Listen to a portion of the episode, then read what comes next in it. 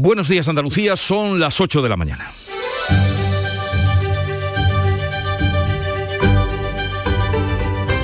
En Canal Sur Radio, La mañana de Andalucía con Jesús Vigorra. Este martes amanecemos un día más y ya van 13 pendientes de Ucrania. Rusia ha anunciado un nuevo alto el fuego que comienza a esa hora o 8 de la mañana para permitir los corredores humanitarios, mientras siguen las bombas. Y este lunes un ataque ruso ha matado a 13 personas que estaban en una panadería industrial. El presidente del gobierno, el gobierno español, estará hoy en Letonia para visitar a las tropas españolas allí desplazadas. Las cifras de refugiados siguen aumentando día a día y ya son casi 2 millones las personas que han salido del país. Los primeros han llegado a Andalucía, a Córdoba y a Málaga. Hoy se espera que lleguen más a Huelva y también a Sevilla. Las consecuencias económicas de la guerra están empeorando la ya elevada cifra del coste de la luz, que hoy llegará a los 550 euros el megavatio hora y de 7 a 8 de la tarde costará 700 euros. Es 8 de marzo, Día Internacional de la Mujer, y hay manifestaciones, concentraciones y actos convocados en todas las provincias andaluzas. Y Juan Carlos I, el rey emérito, se queda a vivir en Abu Dhabi y volverá de manera puntual a España. Es lo que ha dicho por carta a su hijo Felipe VI. La mañana de Andalucía. Social Energy. La revolución solar ha llegado a Andalucía para ofrecerte la información del tiempo. Hoy esperamos cielos eh, nubosos con chubascos que se van a extender de oeste a este de la comunidad a lo largo del día. Serán menos probables en el extremo oriental y en el litoral mediterráneo. Ya al anochecer los cielos se quedarán despejados, poco nubosos en toda la comunidad. Suben las temperaturas en el extremo occidental, las máximas en la vertiente mediterránea. El viento de componente oeste será más intenso en el litoral, tendiendo a variable flojo en el interior y sopla viento de poniente en el estrecho. Con Social Energy, di no a la subida de la luz y ahorra hasta un 70% en tu factura con nuestras soluciones fotovoltaicas. Aprovecha las subvenciones de Andalucía y pide cita al 955 44 11 11 o en socialenergy.es. Solo primeras marcas y hasta 25 años de garantía. La revolución solar es Social Energy.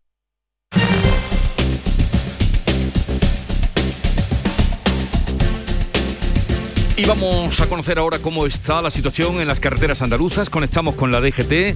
Alfonso Martínez, buenos días. Buenos días. Hasta ahora en la red de carreteras de Andalucía les vamos a pedir tengan precaución en Cádiz. Un vehículo averiado corta el carril derecho en la 381 en Alcalá de los Gazules en dirección Los Barrios. Además también dificultades en la A48 en Chiclana de la Frontera en sentido a la CA33 y de entrada por la CA33 en San Fernando.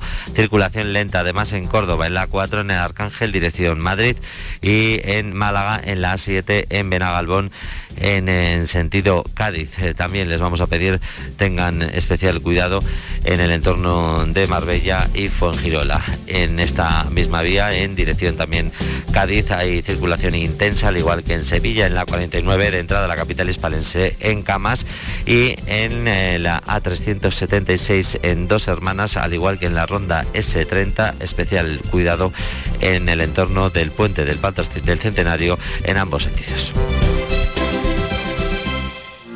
17 millones de euros. 17 millones de euros.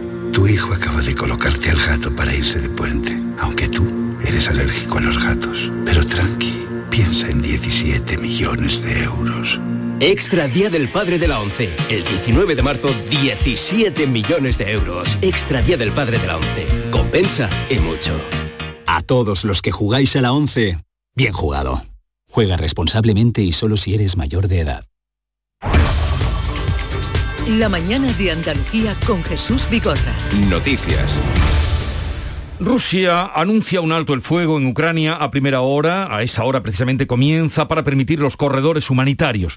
Se han producido pequeños avances en las negociaciones entre ambas partes, aunque no cesan los bombardeos sobre ciudades ucranianas cuando se cumple ya hoy el decimotercer día de guerra. Carmen Rodríguez Garzón. Siguen cayendo bombas. Este pasado lunes un ataque, un ataque ruso mataba a 13 personas que trabajaban en una panadería industrial a las afueras de Kiev. El gobierno, el gobierno ucraniano, ha informado de que hay casi un millar de ciudades y pueblos que no tienen ni agua ni luz.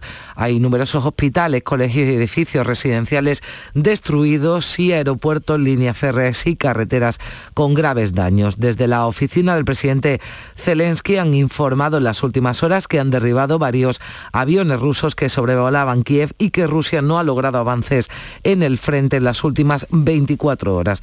1.700.000 personas han huido del país, pero el alto representante de la Unión Europea para la Política Exterior, Josep Borrell, advierte de que si los bombardeos indiscriminados continúan, se podría llegar hasta los 5 millones de refugiados. Si les bombardements continuent comme ça, si on continue à bombarder les villes d'une façon indiscriminée, on peut s'attendre à 5 millions de Migrants, non. En principio, a primera hora de la mañana habrá un alto el fuego. Como dices, a esta hora está previsto que se decrete ese alto el fuego, que sea efectivo para abrir corredores humanitarios por donde evacuar a civiles y también a personas heridas. Anoche volvía a reunirse el máximo órgano de la ONU, el Consejo de Seguridad, que ha exigido la evacuación segura de civiles en la dirección que ellos elijan. Pues así las cosas, habrá una cuarta ronda de negociaciones entre Rusia y Ucrania. La tercera se celebraba este lunes y ha acabado con pequeños avances referidos a la logística de los corredores humanitarios, pero poco más. Ucrania no contempla la propuesta de abrir pasillos que desemboquen en territorio ruso. Bielorruso tampoco renunciará a entrar en la OTAN ni a sus armas, ni reconoce la independencia de las provincias de Donetsk y Lugansk y no acepta sustituir al presidente Zelensky. Todas estas y otras más son exigencias de Vladimir Putin para parar la guerra. El jefe, de jefe negociador de Ucrania, Mikhailo Poldoyap, expresaba su decepción. La tercera ronda no ha respondido a nuestras expectativas. Las conversaciones continuarán. Esperaremos mejores resultados. Y también en la misma línea se pronunciaba el negociador ruso Vladimir Medinsky. Los corredores no han funcionado porque las fuerzas ucranianas no obedecen a sus mandos. No ha habido acuerdo político ni militar. Esperaremos a la próxima vez. La semana que viene, la próxima vez será la semana que viene, cuando está previsto que se reúnen en Turquía los ministros exteriores de, exteriores de Rusia y Ucrania. La Unión Europea, entre tanto, anuncia más sanciones para Moscú en respuesta, dice, a la temeridad de los ataques dirigidos por el Kremlin contra la población civil que trata de huir de Ucrania. A la luz de la evolución de la situación en Ucrania, dice Ursula von der Leyen, de la temeridad del Kremlin hacia los ciudadanos, mujeres, niños y hombres, estamos por supuesto trabajando en más sanciones que estén justificadas. Además, Estados Unidos negocia ya con Venezuela, con Nicolás Maduro, alternativas al petróleo ruso. Y mientras, pues están llegando ya los primeros refugiados a Andalucía, llegaron a Córdoba, a Málaga y hoy se esperan en Huelva. Nuestra comunidad se ha puesto a disposición del Gobierno Central para acoger a los refugiados. El vicepresidente de la Junta, Juan Marín, pedía este lunes que este proceso se lleve a cabo de forma coordinada para poder atender correctamente a estas personas. Y nosotros hemos puesto a disposición del Gobierno de España todos los medios que tenemos a nuestro alcance para no solamente poder alojarlos, poderlos acoger, sino para también poderlos atender. Estamos hablando de competencias en materia sanitaria, estamos hablando de competencias en materia educativa, ya lo decía el consejero Javier Imbroda, todos los niños que vengan de Ucrania inmediatamente serán escolarizados, igual que toda aquella persona que necesite cualquier tipo de asistencia sanitaria también la va a tener. El autobús fletado por un malagueño que ha traído a 47 mujeres y niños desde Cracovia llegaba anoche tras recorrer más de 3.000 kilómetros Málaga-Matípola. Eh, llegaron al edificio de la Noria, de la Diputación, aunque no se quedaron allí porque les estaban esperando varios amigos y familiares. Entre ellos se encontraba una voluntaria de la Asociación Ucraniana en la Costa del Sol, Maidán. Ella es Miroslava Prokochik. No hay posibilidad ahora para enviar algo y para ayudar algo y también toda mañana cuando levantó primera llamada es para padres solo para escuchar voz que vive y, está bien. Es muy triste. Han sido 48 horas de viaje, más de 3.300 kilómetros, un autobús fletado con el propio dinero del empresario malagueño Vicente Jiménez y Fergán. Pues vamos a tratar de hablar luego a lo largo del programa esta mañana con Vicente Jiménez, que sigue allí en Ucrania y que ha hecho posible este, este viaje. Hoy está previsto además que llegue un autobús a Sevilla con 58 ucranianos que serán recogidos por amigos y familiares para ser trasladados hasta Huelva. Sebastián Forero.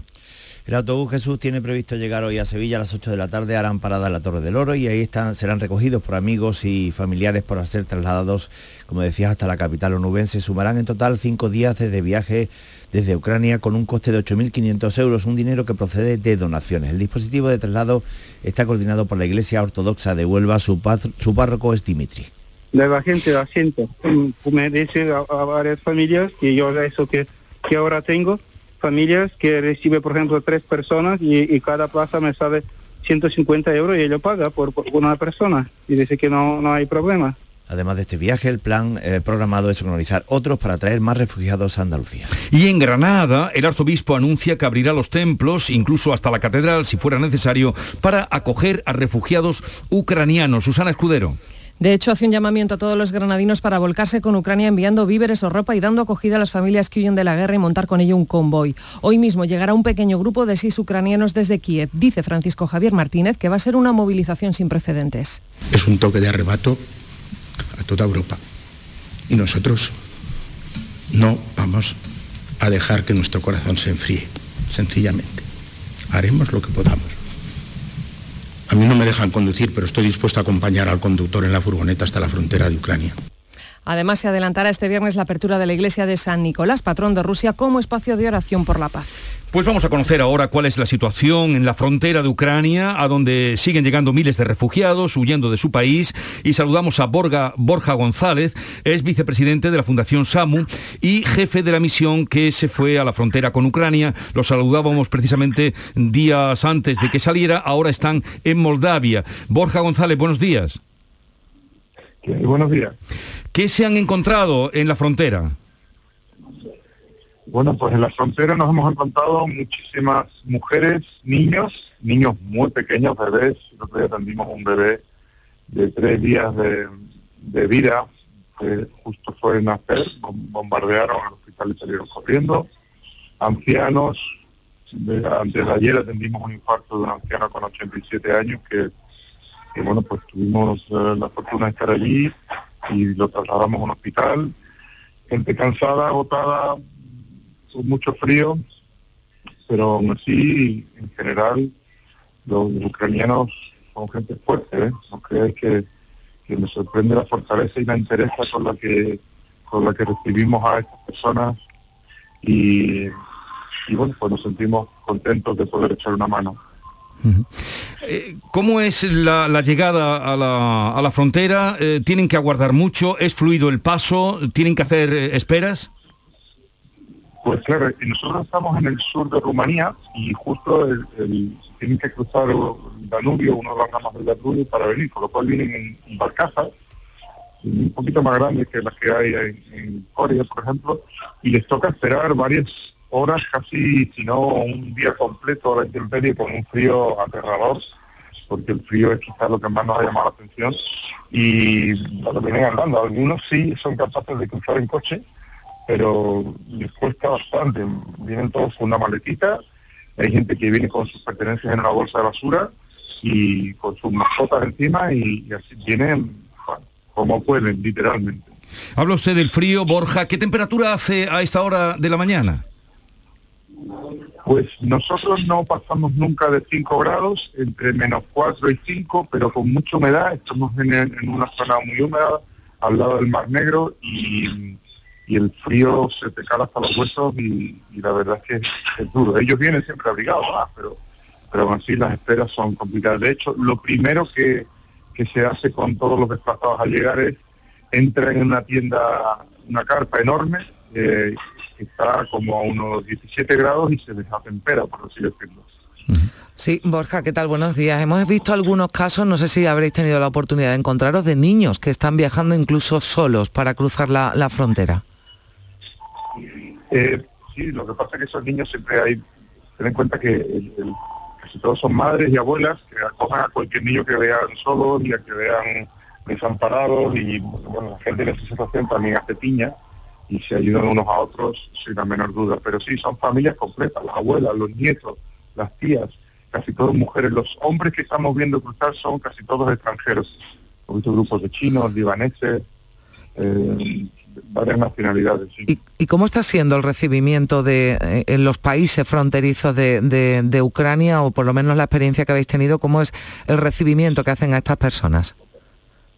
Pues la verdad es que mm, primero el gobierno rumano ha puesto un dispositivo bastante bien organizado, con seguridad, con policía, han desplegado tiendas de campaña y luego grupos de voluntarios humanos están absolutamente volcados. Hay algunas ONGs que también se encargan de todo. Se reciben, eh, lo que es o no, trailers diarios de ayuda procedentes de toda Europa, con comida, con mantas, con juguetes, con... La, respuesta es buena, la, solidaridad se transmite y es algo muy, muy agradable ver cómo todo el mundo está volcado. Hay autobuses voluntarios movilizando a la gente a distintos puntos del país, incluso internacionalmente. Ese, he escuchado el programa, gente que llega a España, pues de otros puntos de Europa llegan con una furgoneta, eh, vienen, cargan las maletas y se van con, con estas personas eh, en cuestión de horas. No pasan mucho tiempo en la frontera una vez que cruzan. De hecho, la mayoría ni siquiera pernoctan aquí. Hay mucha fuerza de voluntariado trasladándolos a cualquier punto de, de terreno seguro, por así decirlo. Bueno, pues hay gran receptividad por lo que nos cuenta Borja González, allí in situ en la frontera con Rumanía, eh, perteneciente al SAMU, jefe de la misión, que se ha ido allí a echar una mano y a ayudar. Gracias por atendernos, Borja González, un saludo y que vaya todo bien. Muchísimas gracias a vosotros. Pues esta es la realidad que nos cuenta, una muestra de tanta solidaridad como ha despertado esta situación. El presidente Pedro Sánchez va a visitar este martes a las tropas españolas desplegadas en Letonia, en la misión de la OTAN. Estará acompañado por el secretario general de la Alianza Atlántica, Jens Stoltenberg, mientras el gobierno niega diferencias entre los socios del Ejecutivo por la guerra de Ucrania. Habla de, ma de matices, pese a que la ministra Ione Belarra llamó partido de la guerra al PSOE este fin de semana, algo que negaba este lunes la portavoz de los morados, Isa Serra. La primera pregunta es si hemos llamado al Partido Socialista partido de guerra y la respuesta es no. La respuesta es que estamos en tiempos muy difíciles y que Sánchez sabe que cuenta con nuestro apoyo. Aunque pensemos en cosas diferentes, aunque no pensemos en todo igual, nosotros vamos a seguir defendiendo las vías diplomáticas y las vías diplomáticas como solución frente a la guerra, por la paz, ha dicho la portavoz del Ejecutivo Isabel Rodríguez que lo esencial están de acuerdo, pero PP y Ciudadanos siguen pidiendo a Sánchez que expulse del Ejecutivo a las ministras de Podemos contrarias al envío de armas por comprender, decía Cuca Gamarra, al asesino Putin. A lo que invitamos al señor Sánchez es a que ante estas posiciones saque del Gobierno cuanto antes a eh, Podemos y que, por tanto, aquellos que no están dispuestos a defender en el marco de la Unión Europea y la OTAN lo que debe ser la posición de España no formen parte del Gobierno de España.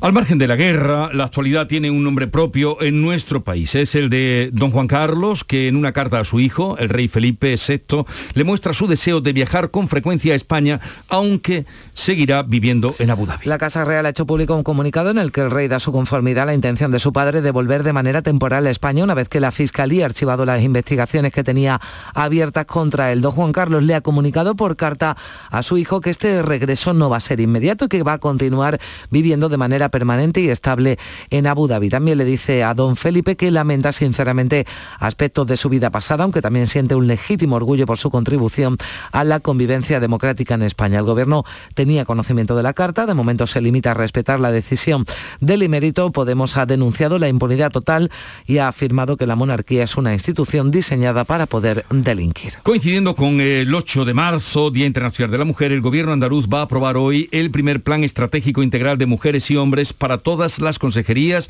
las entidades locales y las universidades públicas, así como el blindaje del presupuesto del Instituto Andaluz de la Mujer. Lo avanzaba este lunes el presidente de la Junta en la entrega de los premios Meridiana en Huelva, donde además se va a celebrar hoy ese Consejo de Gobierno. Juanma Moreno ha reconocido que queda mucho camino por hacer en el de, de la igualdad, pero se ha mostrado convencido de que en los próximos años se van a producir grandes avances. Nos queda mucho por hacer y estamos convencidos todos que podemos dar saltos de gigante en los próximos años. Necesitamos concienciación, necesitamos visibilización, necesitamos también modificaciones normativas, necesitamos inversiones presupuestarias, necesitamos cosas que vamos a poner en marcha. Vamos a hacerlo y lo vamos a hacer como sabemos hacerlo en Andalucía, con mucha cabeza, con mucha corazón, pero con mucha determinación.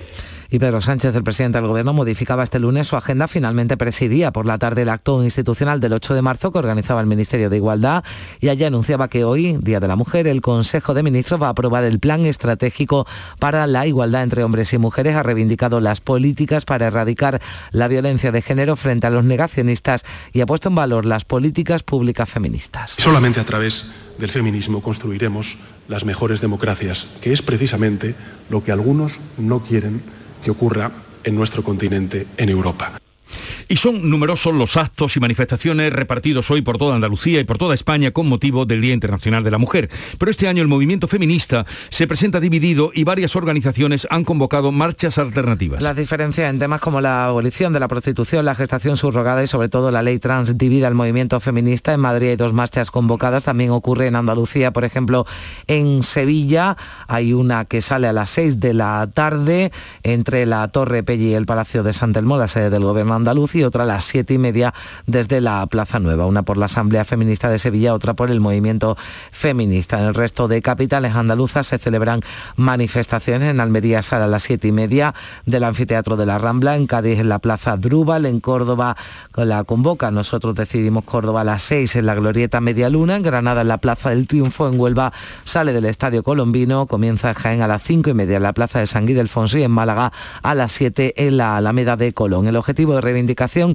de este día, la lucha por romper los techos de cristal y los suelos pegajosos, que es como se denominan los trabajos más precarios y que son ejercidos en su mayoría por mujeres. Así lo explicaba en el Mirador de Andalucía anoche Antonia Morillas, que es la directora del Instituto de las Mujeres. Es importante que en este 8 de marzo pongamos el foco en esas dos dinámicas que forman parte de la desigualdad. ¿no? por un lado, esos techos de cristal que hacen que todavía haya muchas menos mujeres en los consejos de administración de las empresas, pero también en los espacios eh, de poder político, de poder judicial y también en esos suelos pegajosos, ámbitos laborales que son los que están más precarizados y que son fundamentalmente los que están ocupados por mujeres.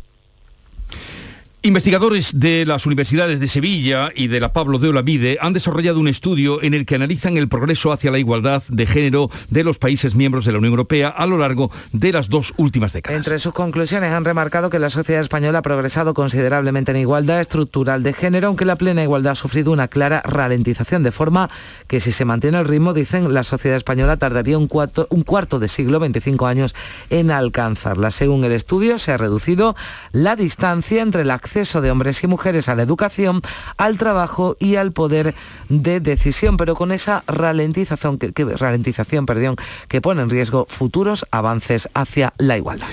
Está con nosotros Mercedes Camarero, profesora del Departamento de Sociología de la UPO de la Universidad Pablo de Olavide y coautora de este estudio. Mercedes Camarero, buenos días. Hola, buenos días. Eh, asombra un poco el que después de todo lo conseguido y la insistencia hablen o reflejen en ese estudio que se puede ralentizar la igualdad entre hombres y mujeres un cuarto de siglo. Sí, mm, pensamos que se está ralentizando mm, básicamente porque mm, avanza a dos eh, velocidades. Una, eh, hay dos factores fundamentales. Uno es un factor de discriminación y otro es un factor de desigualdad algo que está arraigado culturalmente en la, en la sociedad. Entonces, el factor de discriminación, como por ejemplo que las eh, mujeres eh, que desempeñan un mismo puesto de trabajo cobren menos que los, que los hombres en esos mismos puestos, eh, se está reduciendo. Por ejemplo, actualmente, bueno, datos de, de 2020, las mujeres cobran un 9,3% menos que los varones que desempeñan esos mismos puestos. Esto todavía hay que hay que, hay que avanzar en este, en este punto, pero se ha reducido sustancialmente con respecto al, al pasado. Eh, este es un factor de discriminación, esto es discriminar a las personas por razón de edad, de sexo, es, es, un, uh, es un delito, ¿vale? Y entonces en este punto se ha avanzado considerablemente. Lo que se está avanzando a mucho menor ritmo es en, los aspectos de la uh, desigualdad porque si las eh, mujeres desempeñan eh, puestos de trabajo de peor calidad y están menos remunerados y, por ejemplo, eh, trabajan menos como en el trabajo industrial, el trabajo industrial está más estandarizado, está más reconocido, está mejor remunerado, es un empleo más que los trabajadores, por ejemplo, de los trabajos de los, de los servicios, etcétera. Entonces, bueno, avanza a dos, a dos velocidades. Pues adelante, Carmen. Sí, Mercedes, ¿qué tal? Buenos días. Eh, ¿Dónde se ha avanzado más y dónde menos? ¿En qué estamos mejor y en qué estamos peor? Bueno, pues por ejemplo se ha avanzado mucho en las dos últimas décadas en el ámbito del acceso al poder, al poder político y administrativo y al poder empresarial y gerencial. Pero eh, vemos como en este punto el acceso al poder político y administrativo eh, se está casi alcanzando la plena igualdad, por ejemplo, en el ámbito de la representación política. Eh, las mujeres en los parlamentos nacionales, en los parlamentos autonómicos, eh, alcanzan casi el, entre el 40 y el 45% de la, de la representación, eh, son, eh, son mujeres, todavía vamos a, hay, que avanzar aquí. Aquí existe una clara diferencia porque en los países europeos la representación es 10 puntos inferior en los parlamentos nacionales y, regionales de las, de las mujeres. Luego en España en este aspecto estamos, estamos mejor que se está en, en Europa y en el ámbito del poder político administrativo, por ejemplo, eh, las mujeres que son eh, directivas y gerentes en la administración pública y las mujeres que son jueces son ya más del 50%. Esto es, eh, se ha alcanzado la, la, igualdad e incluso hay mayor representación, una sobre representación de mujeres con respecto a los varones. Pero en el ámbito directivo y eh, empresarial, en el ámbito económico productivo, ahí estamos, no, no, no se alcanza la, plena igualdad ni de, ni de, lejos, sino que hay aproximadamente un tercio eh, de, mujeres, eh, un tercio de mujeres autónomas, un tercio de, mujeres empresarias, un tercio de mujeres directivas y gerentes de empresa y eh, un tercio, mm, es algo menor, de eh, mujeres que son directivas eh, que, pertenecen a los consejos de administración de las empresas cotizadas. Esto es, alcanza en, España apenas el 29% de las personas que son miembros de los consejos de, administración son, son mujeres. Luego hay una clara diferencia entre estos dos sectores del ámbito, del ámbito político en los que se ha avanzado. Pues por todo lo que usted nos dice, Mercedes Camarero, tiene sentido y cobra sentido un día como el de hoy, mm, del 8 de marzo, Día Internacional de la Mujer. Mercedes Camarero, gracias por estar con nosotros, un saludo y buenos días. Sí, muy buena, igualmente, gracias. Adiós. La mañana de Andalucía. ¿En qué capítulo de tu vida estás ahora? ¿Quieres hacer una reforma cambiar de coche? ¿Tus hijos ya necesitan un ordenador para cada uno? ¿O quizás alguno ya empieza la universidad? ¿Habéis encontrado el amor y buscáis un nidito? En Cofidis sabemos que dentro de una vida hay muchas vidas y por eso ahora te ofrecemos un nuevo préstamo personal de hasta 60.000 euros. Cofidis, cuenta con nosotros. Aquadeus, ahora más cerca de ti, procedente del manantial Sierra Nevada, un agua excepcional en sabor, de mineralización débil que nace en tu región. Aquadeus Sierra Nevada es ideal para hidratar a toda la familia y no olvides tirar tu botella al contenedor amarillo. Aquadeus, fuente de vida, ahora también en Andalucía. En cofidis.es puedes solicitar cómodamente hasta 60.000 euros, 100% online y sin cambiar de banco. Cofidis, cuenta con nosotros. La mañana de Andalucía con Jesús Bigorra. Noticias. El precio de la luz es un dolor de cabeza. Hoy superará por segundo día consecutivo su máximo histórico, casi 550 euros el megavatio hora. Pagaremos este martes de media. Son 102 euros más que ayer, cuando ya alcanzábamos otro récord histórico. Hoy el precio máximo de la luz se va a dar entre las 7 y las 8 de la tarde. El megavatio hora va a costar 700 euros. Ya el mínimo lo hemos eh, pagado, lo hemos registrado entre las 3 y las 4 de la mañana, 425 euros. Y si la situación no cambia, Jesús, vamos a pagar una factura de la luz hasta cuatro veces más cara que la de hace un año. Y nos dicen que nadie garantiza que ese sea el tope. Bueno, en el puerto de Santa María, en Cádiz, ya se está recogiendo la basura acumulada tras desconvocarse la huelga del servicio de limpieza por fin. Salud, votaron. Han sido 11 días de huelga y casi mil toneladas de basura en las calles y los contenedores. Ya ha empezado la recogida después de que en las últimas horas empresa y trabajadores llegaran a un acuerdo que no atiende todas las reivindicaciones de la plantilla dicen que en un 70% sí han conseguido lo que querían, pero que de alguna manera eh, está lo principal, aunque retomarán la negociación próximamente.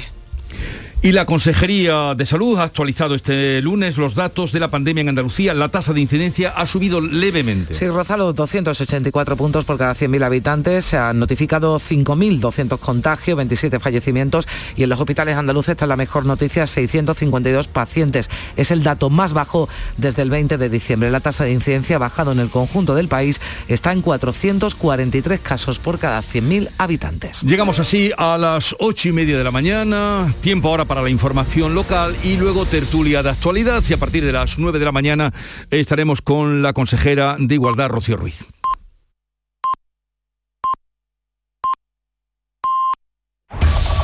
En la mañana de Andalucía de Canal Sur Radio, las noticias de Sevilla. Con Pilar González.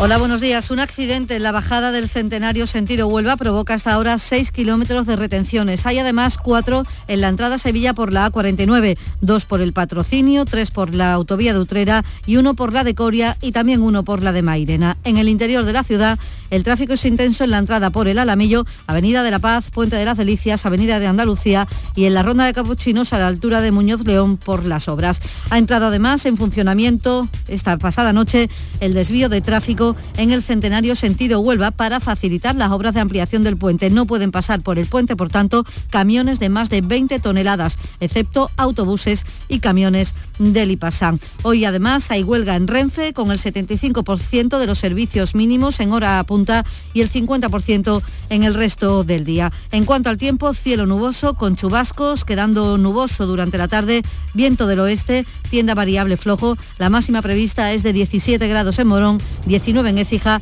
y 20 en Lebrija y en Sevilla. A esta hora tenemos 11 grados en la capital. Automóviles Berrocar, más de mil coches de todas las marcas y modelos. La mejor garantía del mercado. Inmejorable financiación. Sin sorpresas de última hora y con total transparencia para que la compra de tu nuevo coche sea una decisión inteligente. 50 concesionarios Berrocar y más de 700 talleres concertados en territorio nacional. Entrega a domicilio totalmente gratis. GrupoBerrocar.com como saben, es el Día Internacional de la Mujer y hay varias movilizaciones convocadas. Les hablamos de dos de ellas. Manifestación a las 11 de la mañana convocada por comisiones obreras y UGT. Saldrá desde la SETA hasta la Plaza Nueva en la capital y por la tarde a las 7 y media la marcha de la plataforma 8 de marzo que saldrá desde la Plaza Nueva en dirección a la Alameda. Desde comisiones obreras, Pepa Bermudo pide que la gente participe en esta marcha. Este 8 de marzo es más importante que nunca que las mujeres llenemos las calles de Sevilla. Ante los ataques de la extrema derecha, las mujeres debemos dejar claro que no vamos a dar ni un paso atrás en igualdad. Saldremos a la calle a exigir la igualdad plena y efectiva, planes de igualdad en las empresas y pasar de una vez de la palabra a los hechos. Juicio en Sevilla, seis jóvenes acusados de abusar de una menor de 13 años en unos aparcamientos de San Juan de Arnalfarache y en el piso de uno de ellos. La Fiscalía pide penas de entre 9 y 12 años de cárcel. Y hoy parten dos autobuses que la empresa sevillana Rosabus ha puesto a disposición de la ONG Infancia del NAD para recoger a familias ucranianas con niños en la frontera polaca. Además, esta tarde noche llega a Sevilla otro autobús con 58 ucranianos. Un grupo de ellos se quedará en Sevilla y el resto parte hacia Huelva. Y también hoy llega a Sevilla José Manuel Castillo junto a su hija ucraniana. Oksana es una hija de acogida. Viaja en una furgoneta junto a ocho personas más, entre ellos familiares de esta joven que ahora cuando llega a Sevilla pretende retomar sus estudios en la Facultad de Filología. Estamos en manos de los, de los amigos y de la familia que, que la conocían a ella y lo hemos visto desbordado. O sea, la solidaridad ha llegado han buscado un piso, está la ropa preparada, que está todo, han hablado con la universidad, en fin, la cadena solidaria y, el compromiso de todo ha sido apabullante. Sevilla ha recuperado después de dos años su tradicional Vía Crucis del primer lunes de Cuaresma con el Señor de los Panaderos en la Catedral. Y en cuanto al coronavirus, el número de hospitalizados sigue bajando, son 116, 20 están en UCI, aunque hay que destacar que 15 personas han fallecido en los últimos tres días y se suman 796 contagios. Iberfurgo, el alquiler de furgonetas con una nueva y variada flota de vehículos industriales en Sevilla les ofrece la información deportiva. Nuria Gaciño, buenos días. Buenos días, Semana Europea para el Betis y el Sevilla que afrontan la ida de los octavos de final de la Liga Europa. Ambos juegan en casa, el conjunto verde y blanco lo hace mañana ante el Entren de Frankfurt. Manuel Pellegrini recupera Bellerín y Miranda, mientras está pendiente de Canales, Alex Moreno y Guardado. En el Sevilla que el jueves afronta su encuentro europeo en el Sánchez Pizjuán ante el West Ham inglés. Acuña podría estar disponible a pesar de que tuvo que retirarse en los últimos minutos del encuentro liguero frente al Alavés. ¡Guau! ¡Vaya furgoneta! La he alquilado en Iberfurgo. Está súper nueva. No parece de alquiler. Ya, en Iberfurgo disponen de una flota en perfecto estado y te ofrecen presupuestos a medida. En Iberfurgo somos expertos en alquiler de furgonetas de carga, pasajeros y carrozados. Visítanos en iberfurgo.com o en Sevilla en el Polígono Industrial Parsi. Recordarles que Masés ha iniciado ya su campaña de sensibilización para reducir un 20% el consumo de agua. A esta hora 9 grados en Palomares, también en el Ronquillo, 8 en Salteras, 11 en Sevilla.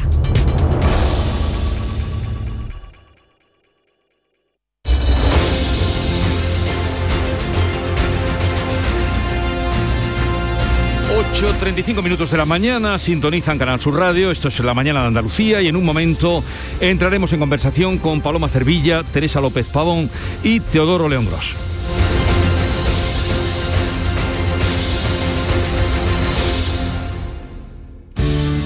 Buenos días. En el sorteo del cupón diario celebrado ayer, el número premiado ha sido 26.491 26491. Asimismo, el número de serie correspondiente a la paga, premiado con 3.000 euros al mes durante 25 años, ha sido 17017. Hoy, como cada día, hay un vendedor muy cerca de ti repartiendo ilusión. Disfruta del día y recuerda, con los sorteos de la 11, la ilusión se cumple. En Canal Sur Radio, por tu salud, responde siempre a tus dudas. La salud es femenina, la medicina es femenina. Esta tarde en el programa nos rodeamos de magníficas especialistas para hablar de la salud en femenino como siempre en directo y con tus aportaciones en las líneas de participación. Envíanos tus consultas desde ya en una nota de voz al 616-135-135. 616-135-135. Por tu salud. De lunes a viernes, desde las 6 de la tarde, con Enrique Jesús Moreno. Súmate a Canal Sur Radio, la radio de Andalucía. En Vitaldent, este mes, 15% de descuento en tu tratamiento dental.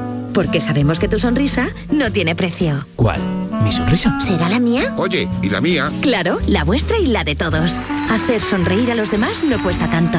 Pide cita en el 900-101-001 y ven a Vitaldent. Andalucía es Carmen, ella cuida de nuestros mayores. Andalucía es María, ella nos trae los productos de su huerta. Andalucía es Silvia y Lola, ellas son jóvenes diseñadoras. Andalucía es mujer, juntas hacemos historia. 8 de marzo, Día Internacional de las Mujeres. Junta de Andalucía. Pide mi día a tu vendedor, también en puntos de venta autorizados o en juegos11.es. No olvides que comprando Lotería de la 11 colaboras con una gran labor social. En la 11 nos mueve tu ilusión. Que tengas un gran día. Y el número de la suerte, el 3 de enero de 1985. Buenos días. En el sorteo de mi día de la 11 de ayer, la fecha ganadora ha sido 3 de enero de 1985. 5. Pide mi día a tu vendedor, también en puntos de venta autorizados o en juegos11.es. No olvides que comprando Lotería de la 11 colaboras con una gran labor social. En la 11 nos mueve tu ilusión. Que tengas un gran día.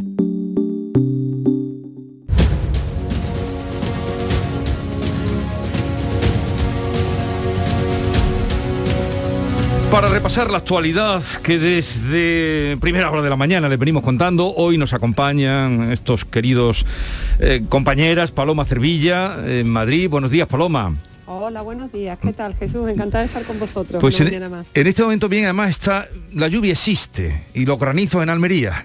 Una cosa que parece improbable y ahora por en este momento eh, en la ¿Ya? Cartuja por lo menos está está lloviendo. más fuerte. Sí, te, te oímos, te oímos, Paloma, te oímos bien. Eh, Teresa, eh, decías que sí, días. asentías Sí, tú que sí, vienes de la calle, sí. buenos días, que está lloviendo, ¿no? Lluvia fina, que es la que le gusta a la gente de- del campo. Y en Sevilla. O sea que, en fin, que, que siempre bienvenida. Es verdad que, que, el tráfico lo complica cada vez que caen tres gotas, pero, pero siempre bienvenida. Muy leve, pero existe, que llevamos muchos días sí, mirando sí. hacia el cielo que nos va a dar tortícolis de tanto mirar a ver si cae algo y, y vienen las nubes. Y Teo León Gros, buenos días, Teo. ¿Qué tal? Buenos días. bueno, sí, sí, hombre, en el campo, bienvenida en la ciudad. Genera también, atascos, también. Eh, preciosa, algún charco y, y, patinazos y resbalones, en fin. Eh. También, el mundo urbano. También bienvenida. También bienvenida.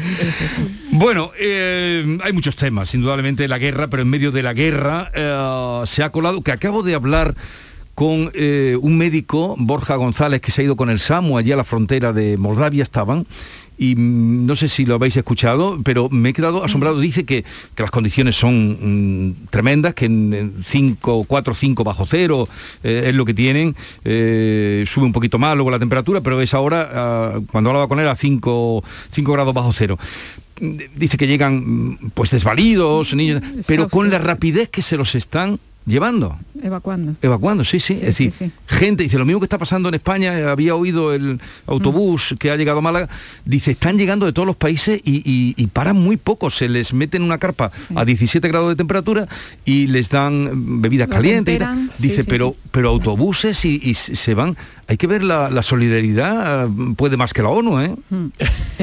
bueno, no sé si puede más que la ONU, pero la solidaridad D es... Digo porque la ONU la decía ayer que, que, que no llegaban. La solidaridad es poderosa y es verdad que, que, que en, este, en estos casos eh, las adversativas entristecen un poco cualquier mensaje, así que dejémoslo, aunque luego podamos analizar otros casos y, y poner, eh, digamos, en evidencia las contradicciones, pero lo cierto es que, que ya hayan eh, cruzado la frontera casi dos millones de ucranianos y se esperen como mínimo otros dos millones mm. y Europa esté mostrando esa disposición y desde todas pero, pero gente cogiendo autobuses, eh, furgonetas uh -huh. eh, y además haciendo el viaje de ida con, con, cajas y con medicinas, cajas de comida y medicina y el de vuelta con, con personas, el que haya familias abriendo un dormitorio para alojar a una madre con dos niños, eh, en fin, yo creo que está siendo un ejemplo verdaderamente mm. impresionante de, de, de sí. solidaridad. Ha funcionado muy bien el hecho de que hubiera ya ciertos eh, hábitos de, de relaciones, ¿no?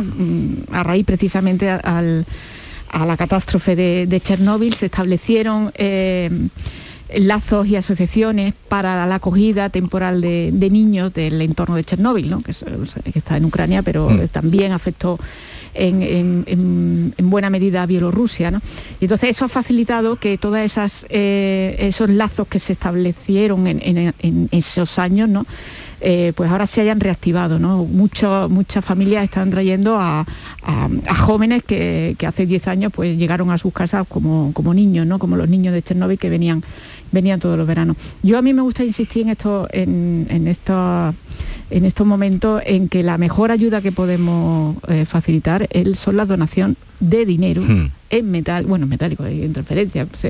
a las ONG, porque son las que de verdad tienen la logística preparada, activada, engrasada para actuar en situaciones de catástrofe humanitaria. Y esta, aparte de, un, de una invasión y una guerra injustificable, es también una catástrofe humanitaria. ¿no? Porque efectivamente podemos caer en, el, bueno, en, la, la, pulsión de, la necesidad de hacer algo y sin, y, y, y sin embargo llenar un portavaleta de, de, hmm. de, medicinas que no sabemos de qué origen, que no que están sí. bien catalogadas, que no están bien identificadas, pues puede mm, puede, digamos, eh, paliar esa necesidad que tenemos todos de, de, intervenir, pero, pero ser poco eficaz. ¿no? Yo animo a eso, que, que, se hagan donaciones de dinero a las ONG que ya están sobre, sobre el terreno trabajando. ¿no? Uh -huh.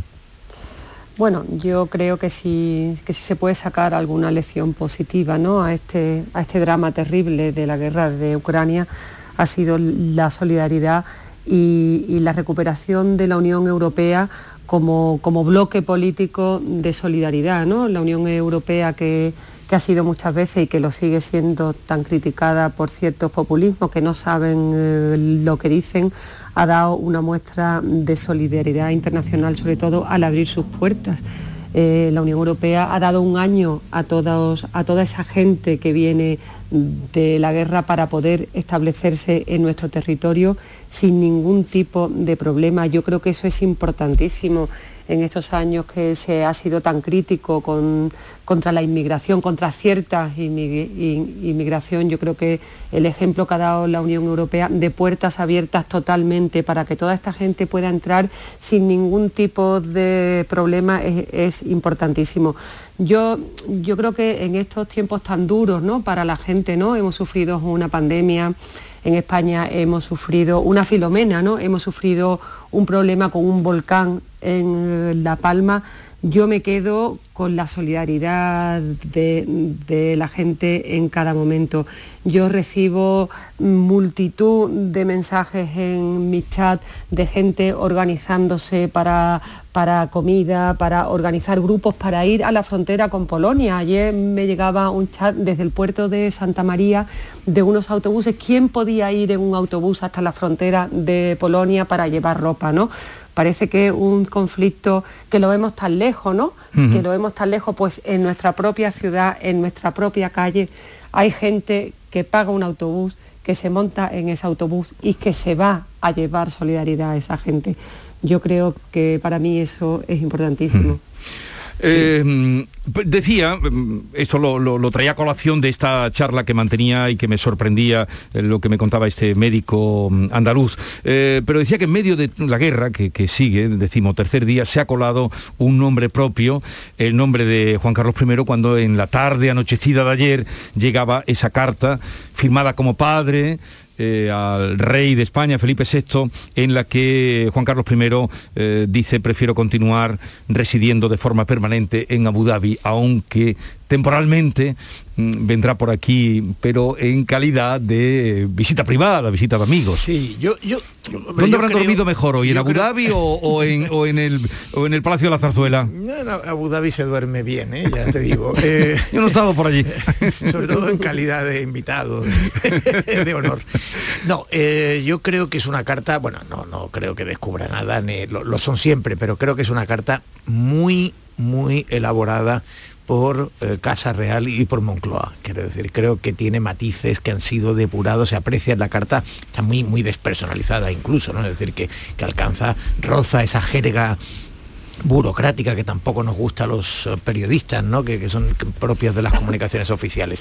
Pero yo creo que se han, limado mucho los matices. A ver, es me voy, pero vengo, vengo, pero ya, pero no estoy, cuando estoy, no aquí estoy. Sí el poder de la adversativa, aquí sí, tiene un significado. Esto es todo un, fin, un caudal de, matices eh, muy, muy, muy refinado, ¿no? Hombre, eh, hay, hay yo creo una una, mm, en fin, muy, muy leve eh, demostración de pesadumbre por los errores cometidos. que soy consciente de, eh, en fin, em, lamento sinceramente, y soy consciente de la trascendencia que ha tenido para la opinión pública y luego una reivindicación de su orgullo eh, pues, por cómo haber servido a la democracia y a las libertades. Bueno, en errores no dice, ¿no? Dice acontecimientos. Eh, sí, dice, soy, no, no, pero dice que lamento profundamente. Si lo lamentas es porque eh, asumes que evidentemente es erróneo. No, pero, pero está bien ese, ese apunte porque es todo digo todo muy afinado, ¿no? Es decir, no, no hay no hay palabras gruesas. No se sabe si lamenta los acontecimientos o la trascendencia que ha tenido para la opinión pública. Lamenta los acontecimientos, pero, pero acontecimientos del pasado. Pero efectivamente lo que es posible es que si no hubieran tenido trascendencia pública es posible que no lo no, Pero incluso en la construcción de la sintaxis no se sabe si ese lamento se refiere a una parte o a la otra. Hay que ver el análisis hasta donde lo estamos llevando. Yo, creo que no hay que darle tantas vueltas. yo creo que está construido con, esa, con esa intención de, decir hasta donde se puede decir. En la petición de disculpas, hombre, hubiera sonó mucho más sincero aquello de lo siento, no, no, lo volverá, no, volverá a ocurrir.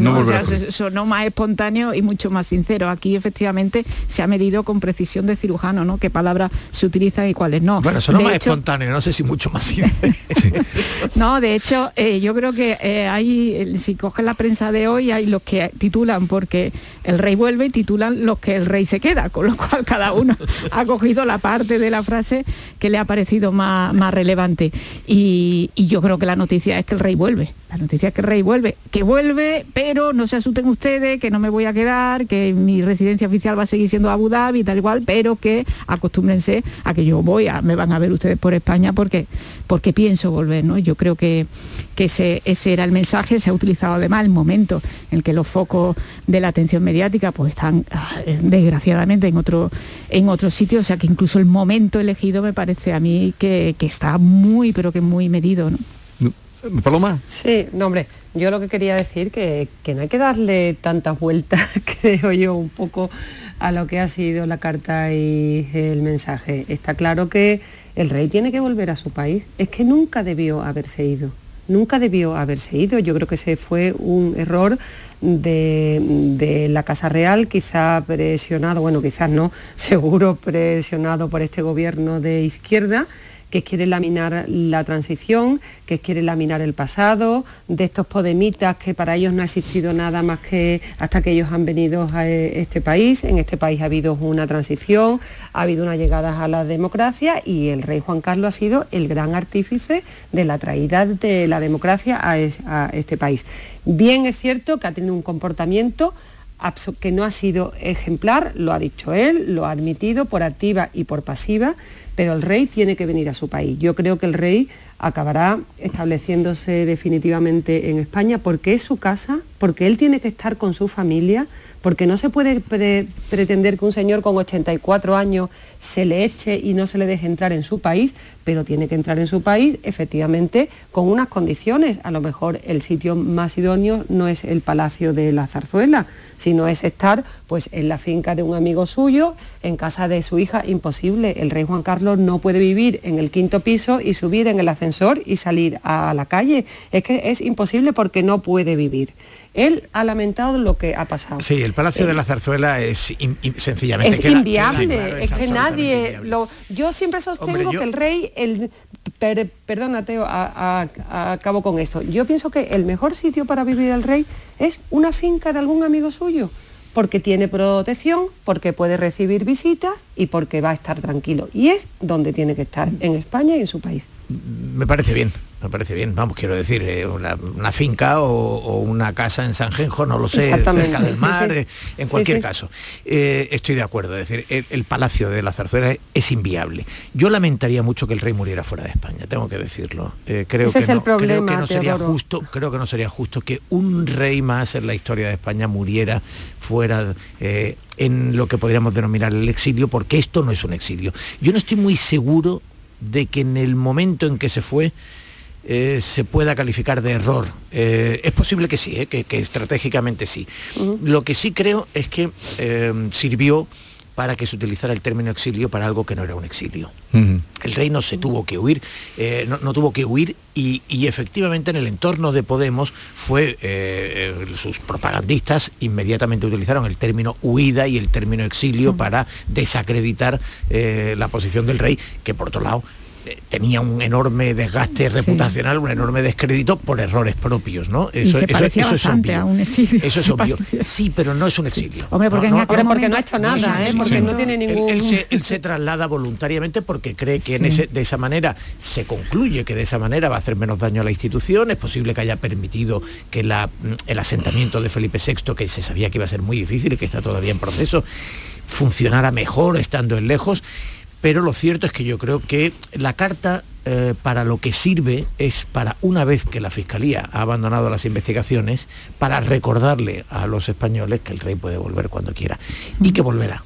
Sí, pero Por tanto, eso y que no viene a la zarzuela. De momento se instala en Abu Dhabi, pero irá volviendo. Y en una de esas regresos puntuales... Pues se queda aquí. Se queda. Pero fíjate, e incluso en los tiempos, que como yo decía antes, y creo que, están medidos porque se aprovecha que ahora mismo no está el foco mediático en, la crisis de la Casa Real, pero incluso en los tiempos... Em, se, apunta la, teoría del exilio, con la que yo no estoy de acuerdo también, pero, pero en el momento en que la Fiscalía, eh, digamos, empieza avanzar eh, de una manera preocupante para los intereses del rey de la Casa Real fue cuando se va y en el momento que la Fiscalía archiva es cuando vuelve. Pues, pues se parece bastante no a eludir la acción de la justicia, como se llegó a decir, porque yo creo que el rey en el momento que se hubiera convocado a comparecer hubiera, comparecido sin, sin género de duda, pero sí es verdad que incluso han acompasado los tiempos a la propia instrucción judicial, con lo cual, pues yo,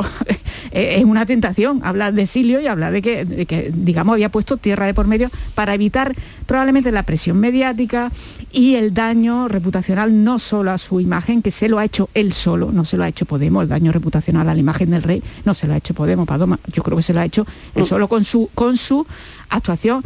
Eh, él dice en la esfera privada, pero perdona, a mí la esfera privada es quizás lo que menos me interesa de, su, comportamiento. Me interesa de su comportamiento es saber por qué el rey tiene 65 millones de euros en una cuenta en Suiza, eh, eludiendo impuestos en... Eh, en la, fiscalidad española y, de una procedencia que nadie nos ha explicado. Eh, razonablemente, con, un, con, una explicación eh, mínimamente creíble. ¿no? Entonces, pues es, por eso, por eso se ha tenido que ir y probablemente, pues yo creo que tampoco sea ningún escándalo que ahora vuelva. ¿no? Pues la, el, daño que se ha hecho él solo a su, a su propia reputación, eh, pues está ya, mm, digamos, digerido por parte de la sociedad española y, bueno, pues... pues Teresa, yo creo que, yo creo que, tenemos que... Yo creo que el daño no lo ha hecho Podemos, pero que Podemos le ha hecho daño. Que son, dos, cosas, que son dos cosas distintas. Claro, pero sin esa... O sea, si, si, si la Fiscalía hubiera cerrado ahora eh, diciendo categóricamente que no ha habido ni una sola actuación eh, sospechosa por parte del rey, pero ese no ha sido, ese no, así no se ha cerrado la investigación. No, pero es que Podemos, no se ha limitado Podemos, eh, enseguida, permíteme un segundo, Paloma, una frase. Podemos no se ha limitado a constatar los errores y delitos no perseguibles del rey, cosa que los hechos evidentemente pueden ser y deben ser eh, señalados, designados, ¿no? Y por tanto puede decir, pues mire usted, este rey hizo esto y, cometió tal delito, será inviolable, será tal, pero hizo tal cosa. No, es que además han creado una literatura falsa en torno a la figura del rey. Entonces, una cosa son los errores del rey y otra cosa es la manipulación por parte de Podemos para agravar la percepción social de algo que ya de por sí eh, mm. merecía reproche. ¿no? Pero, pero Paloma, ahora luego Teresa, venga. ¿Puedo hablar? Sí, no, Al no estar aquí presente la, tenéis. Claro, no, me tenéis que no puedo. Lo que yo dudo que esa campaña hubiese sido exitosa si no hubiera detrás unos comportamientos absolutamente recriminables por parte del rey. Paloma.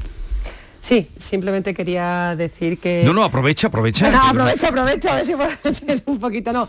Que yo no digo, o sea, Teresa, yo digo que Podemos lo que ha intentado, o sea, no lo que ha intentado, lo que seguramente ha hecho, y esa es la idea que se ha quedado, el rey ha tenido culpa por su comportamiento, pero Podemos lo que ha intentado tapar es la trayectoria política del rey Juan Carlos, que eso hay un consenso generalizado en este país de su figura política y de lo que hizo por, por España. Eso es lo que estoy diciendo. Mm. Eso es lo que Podemos trata de oscurecer, trata de ensombrecer.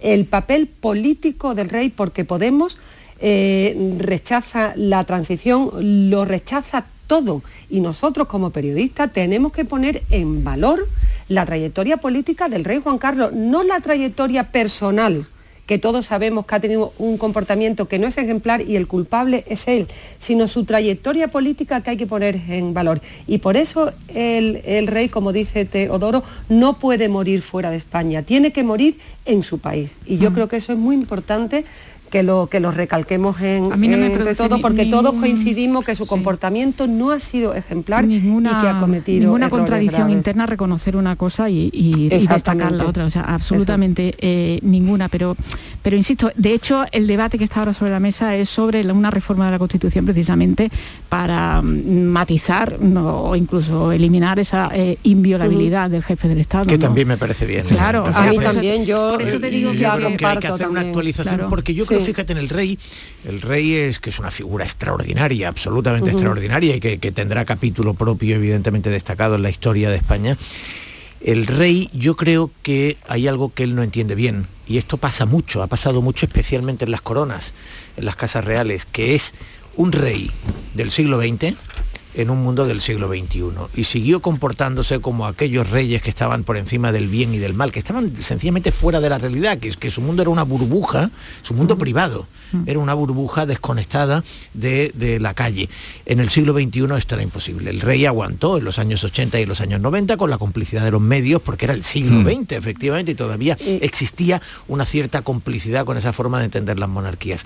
En el siglo XXI era impensable. Bueno, pues el rey, el, el final que mm, eh, hay una periodista eh, gaditana, Ana Romero, que describe con, con, mm, en fin, con, con muchísimo detalle desolador en, en algunos libros, especialmente en final de partida, y, eh, y- y ahí hay un momento en que, en que ves las escenas de Botsuana, la forma Sí. de regresar a España, etcétera. creo- bueno, que, que son, eh, que son efectivamente de alguien que, que no entiende el mundo en el que está viviendo.